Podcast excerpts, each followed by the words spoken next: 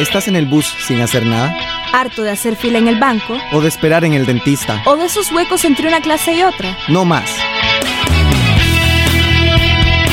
Entretenete, descansar, divertite. Es hora de leer un buen libro. De dejar volar tu imaginación. De visitar lugares lejanos. Es, hora de pasar la primera página, la, que, está en blanco. La página cero.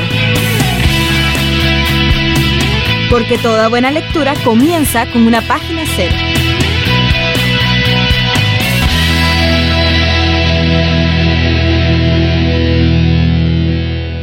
Bueno, pues bienvenido y bienvenida una vez más aquí a Página Cero.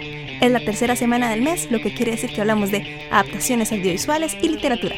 Yo soy Ángela Arias. Y yo soy Diego Rojas.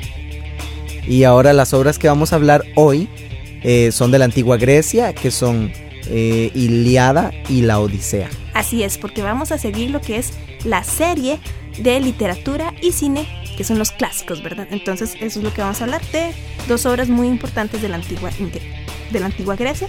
Ambas obras tienen muchísimo en común.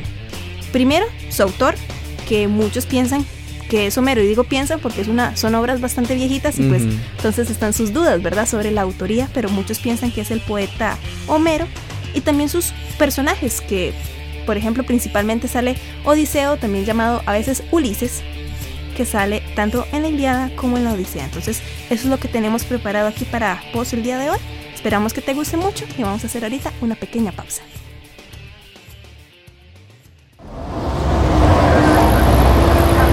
Un viaje largo en el bus. Entretenete, mata el tiempo. Saca el libro, viví la aventura. Que el viaje en el bus se te hará corto con una buena lectura. Bueno, Ahora, como les decíamos, vamos a hablar de dos relatos de la antigua Grecia. Ambas obras forman parte del ciclo troyano, que narra más que nada lo que es la historia de la guerra de Troya. ¿Qué es la guerra de Troya? El príncipe troyano, que es Paris, enfrenta una especie de juicio en el que debe decidir cuál de las tres diosas es la más hermosa, si es Hera, Atenea o Afrodita. Hera le promete a Paris ser soberano del mundo. Atenea promete ser invencible en batalla y Afrodita le promete a Helena la mujer más hermosa del mundo. Paris elige a Afrodita, las otras dos diosas quedan despechadas. Completamente. Tiempo después, pues Paris viaja a Grecia y es recibido en Esparta por la corte del rey Menelao. El rey Menelao es esposo de Helena. Y Helena pues es la mujer que Afrodita le prometió a Paris. ¿Qué es lo que ocurre en ese momento? Que con la ayuda de la diosa Afrodita, Paris seduce a Helena no está como muy claro en, la historia si es que se la lleva eh, porque está muy enamorada y los dos se fugan porque quieren o si es que él la secuestra. Pero la cosa es que en cuanto el, en cuanto el rey Menelao se va como al funeral de su abuelo, una cosa así, Paris aprovecha y se lleva a Helena para Troya. ¿Y qué ocurre? Se desata la guerra de Troya. Eso es lo que ocurre. Ahora, eh, ¿Por qué estamos dando este, este contexto, verdad? Es porque eso es lo que va a originar ahorita lo que nosotros conocemos como la Iliada.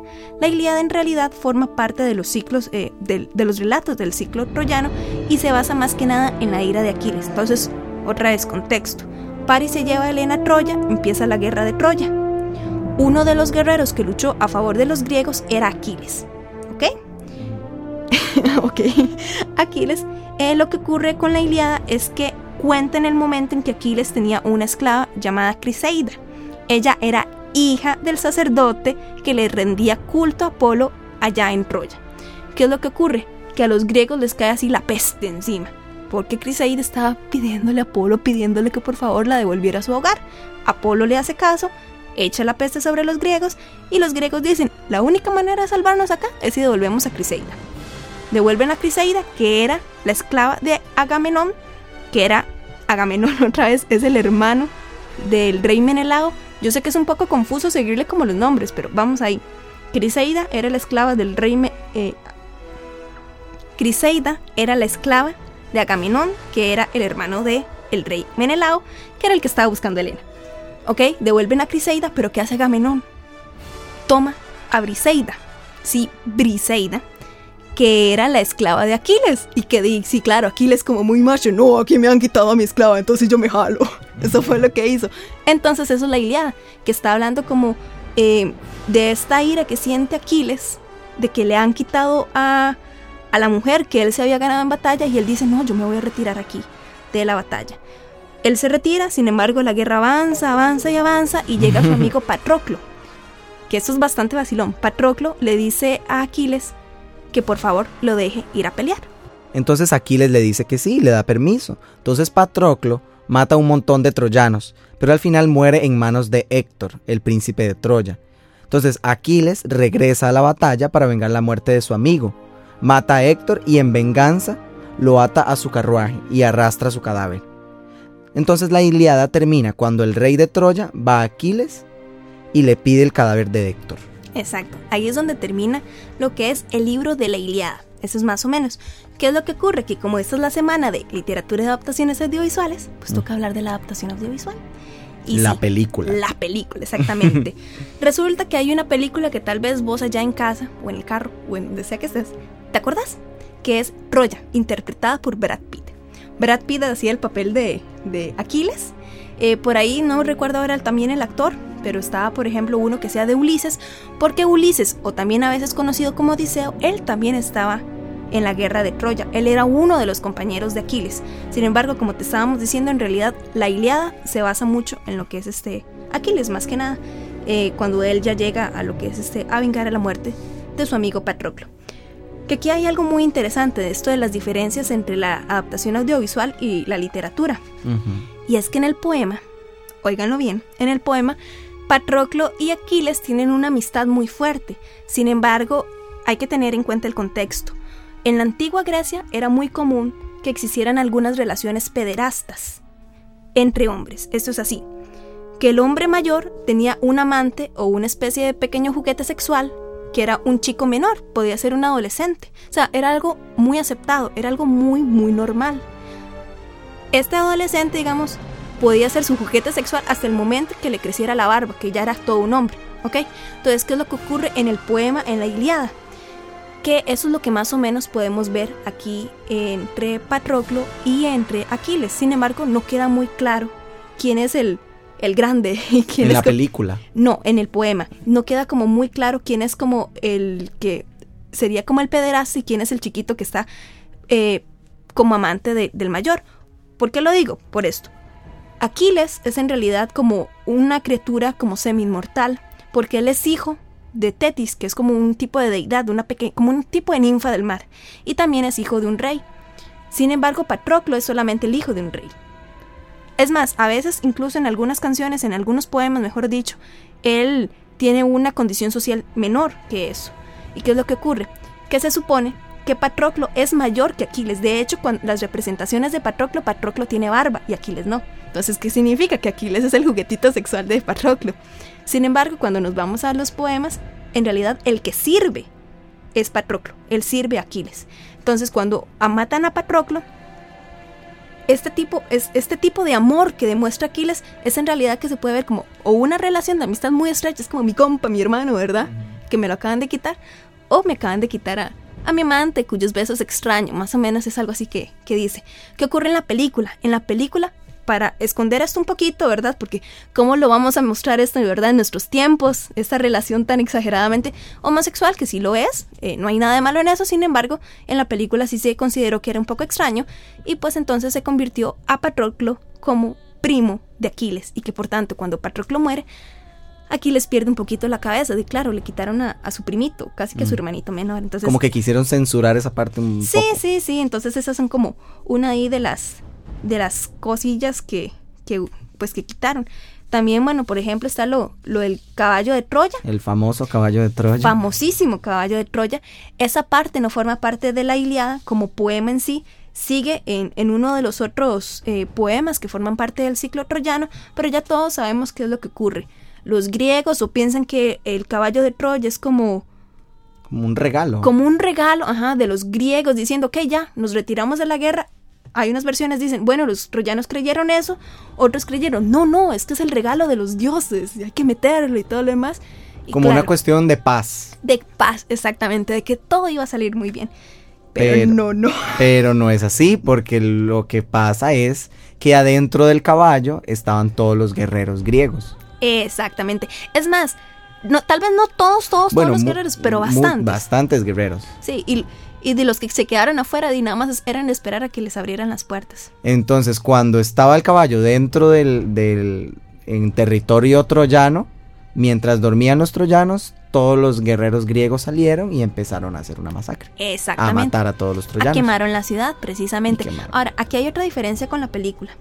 Y es que en la película en realidad tiene como una especie de final feliz, porque aunque sí llegan a destruir Troya, Helena, que es la esposa, pongámoslo así, entre comillas, secuestrada, ¿verdad? La esposa eh, de Menelao, que se llevó París. También Andrómaca, que es la esposa de Héctor, que es el hermano de París, que terminó muerto por Aquiles.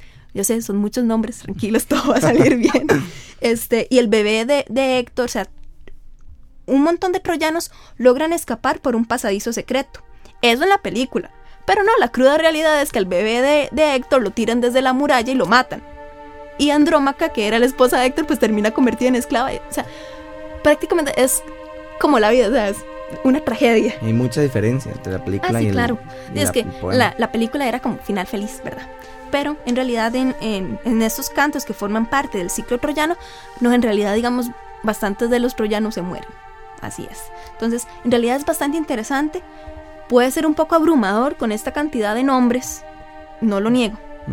La cantidad, o sea, para llegarme aquí, Agamenón y Héctor. no, fue un poco complicado, pero si uno le agarra el toque, vieras que es muy bonito. Yo lo disfruto. Y Bueno, y ya para terminar con la, la parte de la película de Troya, está la muerte de Aquiles, que resulta que su madre, que es una ninfa llamada Tetis, lo sumerge a él en un agua, como en un, un pozo, para hacerlo inmortal. Pero resulta que le deja el talón descubierto.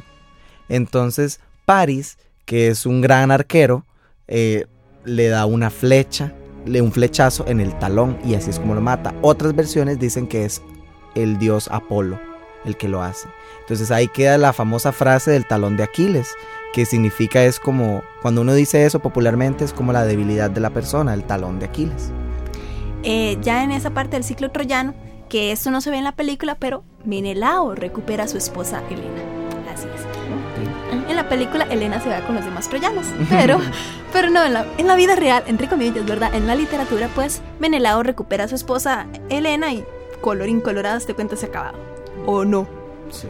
Vamos a hacer una pequeña pausa porque el cuento no ha acabado.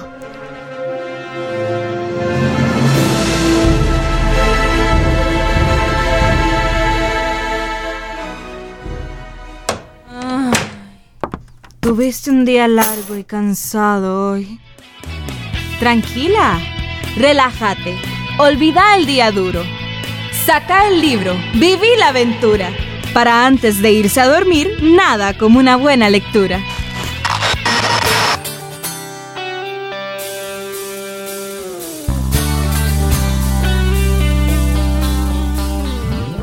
El cuento no ha terminado, porque después de la guerra de Troya viene la Odisea. La Odisea es el viaje que hace Odiseo o Ulises según la versión que, tengan. Después de la guerra de Troya, eh, cuando los griegos regresan a su patria, Odiseo, que es el rey de Ítaca y también uno de los compas de Aquiles en la guerra, resulta que no tuvo más remedio que irse a la guerra como de a luchar. Pero se destacó como uno de los mejores guerreros. Entonces por eso es que tarda 10 años en regresar a su patria, que es la isla de Ítaca. Él tiene que enfrentar de hecho varios problemas, mientras que por ejemplo Menelao y compañía poco a poco van regresando a su tierra y pues el pobre de Odiseo va a tardar estos 10 años porque queda así atrapado por una ninfa llamada Calipso, luego tiene que ir a matar por ahí a un cíclope, cíclope. llamado Polifemo que también era hijo de Poseidón, entonces cada vez que Odiseo se echaba al mar y Poseidón le echaba la peste, ¿verdad? Entonces di, el pobre Odiseo pues tenía que enfrentar muchísimos problemas, a veces eran los dioses, a veces eran compañeros de viaje que le ponían, que metían así feo la pata, literalmente, de una manera que ustedes no se imaginan. Era un salado el pobre. Sí, era, era un salado, claro. Por eso es que ahí viene que, ay, esto sí que fue una odisea, ¿verdad? Del, Ah, claro. claro, del viaje largo, del viaje tormentoso, eh, de, de lo difícil, de lo todo lleno de obstáculos. Bueno, pues esa es la Odisea. ¿Qué es lo que ocurre? Que mientras Odiseo está viajando, se cuenta también otra historia. que es la historia de su esposa y su hijo, que su esposa es Penélope, y su hijo Telémaco, que tienen que enfrentarse a todos los pretendientes que tiene Penélope, porque todos en la ciudad piensan que ya Ulises o Odiseo ya está muerto. porque ya tiene, ya, todos piensan que él ya, él ya murió, sin embargo, Penélope sigue fiel a su esposo pensando y esperanzada que todavía está vivo.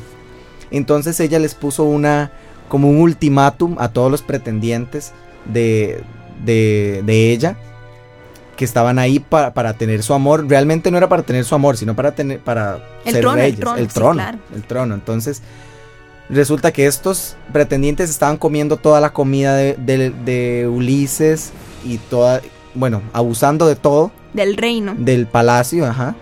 Entonces ella les pone un ultimátum y les dice, yo voy a empezar a tejer una... Un sudario. Un sudario. Entonces, en cuanto yo termine de tejerlo, voy a elegir a uno como, como, como futuro rey y tomarlo como esposo. Pero resulta que como ella todavía seguía esperanzada de que Ulises estaba vivo, ella lo que hacía era que de día tejía el sudario y por las noches lo destejía y otra vez en el día tejía y lo destejía y así tenía todavía mucho más tiempo para esperar a Odiseo. Aquí un dato interesante, ok. La guerra de Troya duró entre 9 y 10 años. Odiseo tardó en regresar después de la guerra de Troya 10 años. Lo que quiere decir que Penélope pasó en ese truco 20 años. Sí, ya, ya su hijo Telémaco ya está, era todo un adulto. Todo un muchachote, ¿verdad? Ok, ahora también ocurre otra cosa que la Odisea es, ok, el viaje de Odiseo, el martirio de la pobre Penélope, pero también el viaje de Telémaco, porque Telémaco sale en busca de su padre. Sale, eh, por ejemplo, la diosa Atenea, lo ayuda varias veces, se ¿cómo, es la palabra? Se metamorfosea. En algunos personajes, se gracias, se transforma todavía más fácil. Ay, yo siempre tan complicada. bueno, la diosa Atenea y algunos otros dioses pues también lo ayudan de esta manera, como para ir a buscar a su padre. Al final, ok, igual vos allá ojalá que te lees el libro, te lo tienes que leer porque es muy bueno, pero igual como para ir como contando, resulta que al final este cuando ya Odiseo logra regresar a Ítaca, entre él y su hijo Telémaco, pues logran deshacerse de los de los, pretendientes, Claro pero hay un dato curioso que pasa en la película es que em, la diosa Atenea lo convierte a él, a Odiseo, en un, en un anciano y un mendigo para que cuando él llegara al palacio los pretendientes no lo reconocieran. Entonces el poder llegar como infiltrado, hacer todo un plan para después poder matar a todos los pretendientes. Ajá, sí, venganza, exactamente. Como una venganza, porque resulta que habían hecho un concurso, que el que pudiera pasar eh, la flecha a través de 12 aros. De 12 a... no me acuerdo cuántos eran, pero creo que eran como... Sí, 12 ojos, 12 aros. 12 ojos de hachas que estaban. Porque Ulises era muy buen arquero. Entonces, el que lo lograra hacer como lo hacía Ulises era el que se iba a quedar con el trono y con la mano de Penélope. Resulta que este anciano llega, eh, eh, toma el arco que por cierto, los pretendientes no pudieron ni siquiera tensar el arco. Ni siquiera porque tenían que tensar el arco y luego meter la flecha como lo hacía su padre, su padre, el padre de, Telémaco. Exacto, Ulises. Resulta que él, como mendigo, toma el arco, todos los pretendientes se burlan de él porque pensaban que no lo iba a hacer y lo hace perfecto, tiro perfecto. Entonces ahí se vuelve a convertir en Ulises y se da gusto matando a todos los pretendientes. Dice, venganza, señores, venganza. Sangrientos. Ok, ahora sí, hablemos un poquito sobre las adaptaciones audiovisuales. En realidad hay como eh, algunas series de televisión que están basadas en la Odisea. Hay un anime que está basado en la... ¿En, serio? Sí, Ulises 31, una cosa así. sí, rarísimo. También están como unas, más o menos como unas tres películas de la Odisea.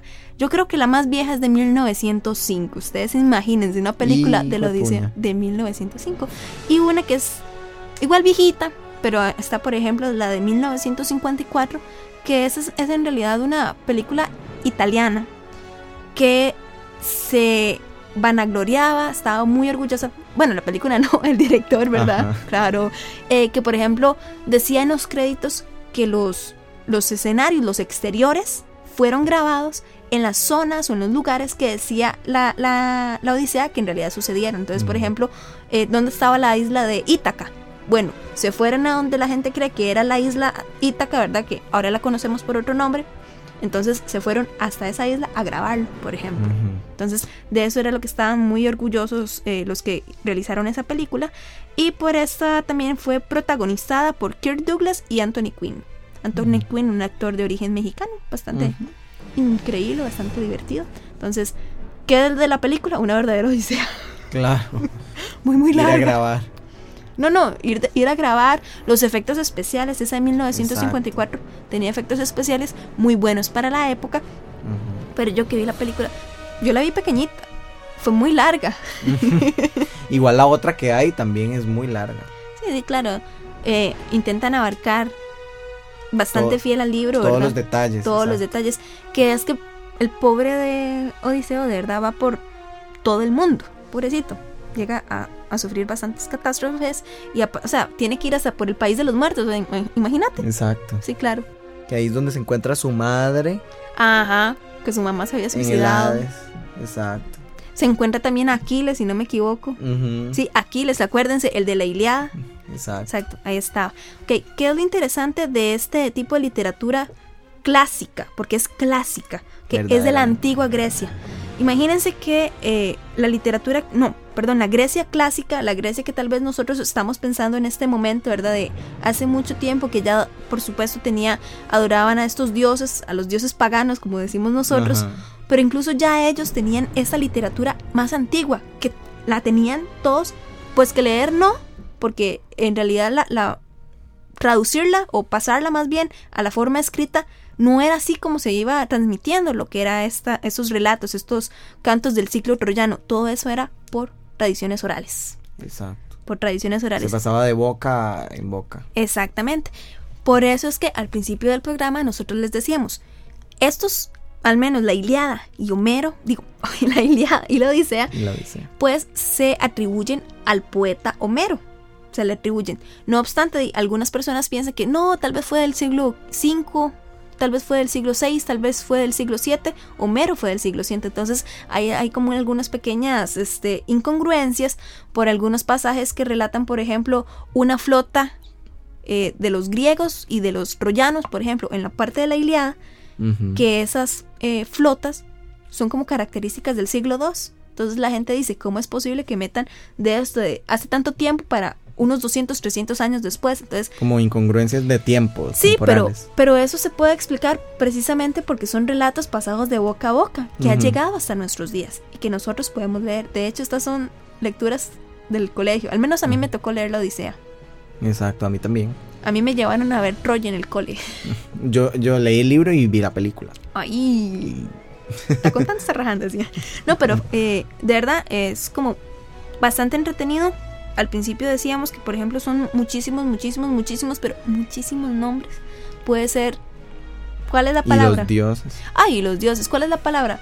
Em, asombroso, pero también que nos dejan como anonadados. Que de la cantidad de, de nombres. Impresionante. Impresionante. O sea, de repente se nos pueden confundir los nombres, como Criseida y Briseida Por ejemplo, son muy parecidos, y las- Ulises y Odiseo, que que es lo mismo. es lo mismo y uno piensa que son dos diferentes. Sí, algunos títulos también, por ejemplo. Entonces, este tipo de circunstancias es un poquito complicado a veces de entenderlo si no estamos dispuestos, si no llegamos a la lectura con las ganas, ¿verdad?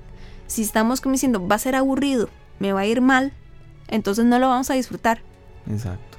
Podemos acompañarlo con las películas, por supuesto. Esa es la idea de este de Pero siempre programas. teniendo el libro leído. Sí, es lo mejor, siempre teniendo el libro leído. Las películas en realidad tienen que ser como un material de apoyo, o deberían serlo por lo menos. O también para criticarla, saber qué no metieron o qué metieron de más. O... Decían que, por ejemplo, en Troya, la película Troya, que salió un avión, imagínense. Un avión. Un avión del siglo XXI. Claro, entonces, ah, es que se pasaba de, de boca en boca. No, no, no, es un mal chiste, perdón. Entonces, esas son algunas de las cosillas que tenemos que tomar en cuenta, pero que se puede disfrutar o sí se puede disfrutar. Es un panteón muy grande de dioses, de héroes, y sin embargo forma parte de la historia clásica, de la historia universal, y sea como sea, es también como parte de la humanidad, parte de nosotros. Entonces, creo que es algo de lo Cultura que podemos... general. No, no solo cultura general, es algo a lo que podemos enorgullecernos, que ha sobrevivido así como raza, ¿verdad? Que es parte de la humanidad, de la raza humana y ha sobrevivido todos estos años. Me parece que es un legado muy importante que podemos disfrutar. Está al alcance de la mano. Nada más es ir a la biblioteca o a la librería y se le arregló la cosa. Busquen un libro con alguna edición bonita. y tener tiempo y sacar el tiempo para leerlo. Sí, y, con amor, todo se puede. Entonces ese es más o menos eh, los consejos de lectura, digo yo, o también como las reseñas que aquí Dieguito y yo hacemos. Vamos a hacer una pequeña pausa y ya venimos a despedir el programa.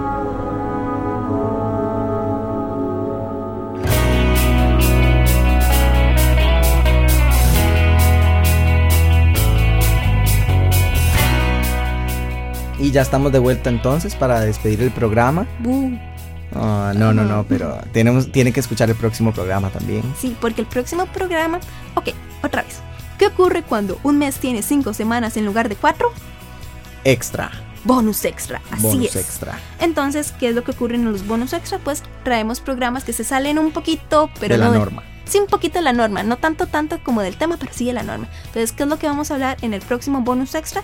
Vamos a venir aquí a conversar con algunos miembros o trabajadores, mejor dicho, de la Mediateca del Centro Cultural de España, que ofrece muchísimos servicios, igual de biblioteca, como voy a ir a, pedir un libro, voy a leerlo ahí en la mediateca o me lo puedo llevar a la casa, pero también tiene otros servicios y todos son gratuitos. Entonces, de eso es lo que vamos a venir a hablar, porque la mediateca de por sí no solamente es buena, es que es también del Centro Cultural de España y Radio Farolitas del Centro Cultural de España. Y aprovechemos, ¿verdad? Lo tenemos ahí literalmente a la vuelta de la esquina.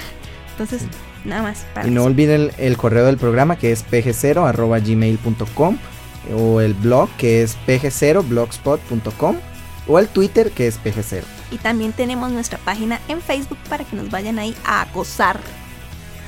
sí, acósennos, eso es divertido. Bueno, entonces nos vamos a despedir en este momento. Yo soy o fui Ángela Arias. Y yo, Diego Rojas. Muchísimas gracias por tu compañía. Nos escuchamos la próxima semana. El programa ya se acabó. Pero la aventura apenas comienza. ¿Estás en el bus? Pues saca un libro. Haciendo fila, saca un libro. Anda, hacelo. Vos sabés qué querés. Porque ya pasaste la primera página, la que estaba en blanco. La, página cero. Sintoniza Página Cero por Radio Farolito. Y no te olvides de visitar el blog pg0.blogspot.com para más información. También puedes comunicar tus dudas y sugerencias a pg0.gmail.com. Y recordad, toda buena lectura comienza con una página cero. Producción, Ángela Arias Molina. Grabación y edición, Luis Paulino Salas. Radio Farolito, Centro Cultural de España, San José, Costa Rica, 2011.